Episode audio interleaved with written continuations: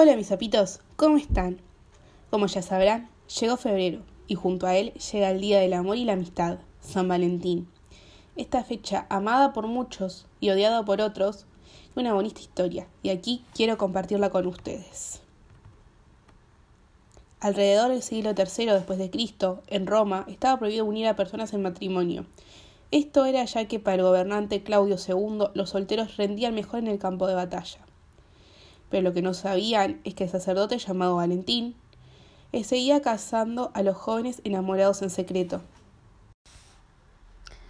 Tarde o temprano fue descubierto y encarcelado un 14 de febrero, y allí mismo en la cárcel siguió casando a los prisioneros.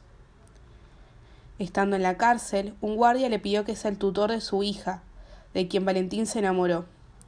Lamentablemente, Valentín no le quedaban muchos días de vida, y el último día de ser, antes de ser decapitado, le entregó una nota a su amada con la firma que decía Tu San Valentín. El año pasado se mandaron más de 10.000 cartas con esta firma. Seguramente este año se manden más mensajes con esta firma que cartas, pero igual seguro que son un montón.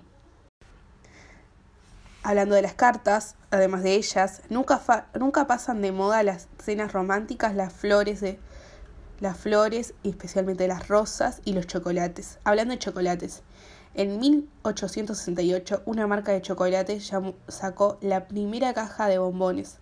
Actualmente una caja de estas es el regalo perfecto. Y no lo digo yo, sino que lo dicen las 35 millones de cajas vendidas en esta fecha a lo largo del año.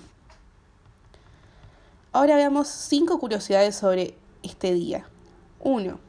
Los nuevos protagonistas de San Valentín los perros, ya que, cada ya Valentín son más las personas que le dan obsequios a sus mascotas en vez de a su enamorado.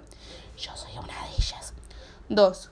La canción más dedicada este día es My Hair Will Go On de Celine Dion, la del Titanic. 3. Después de Navidad y de Pascua, es la celebración más popular a nivel mundial. 4. Al igual que la canción del Titanic, es la película más vista este día.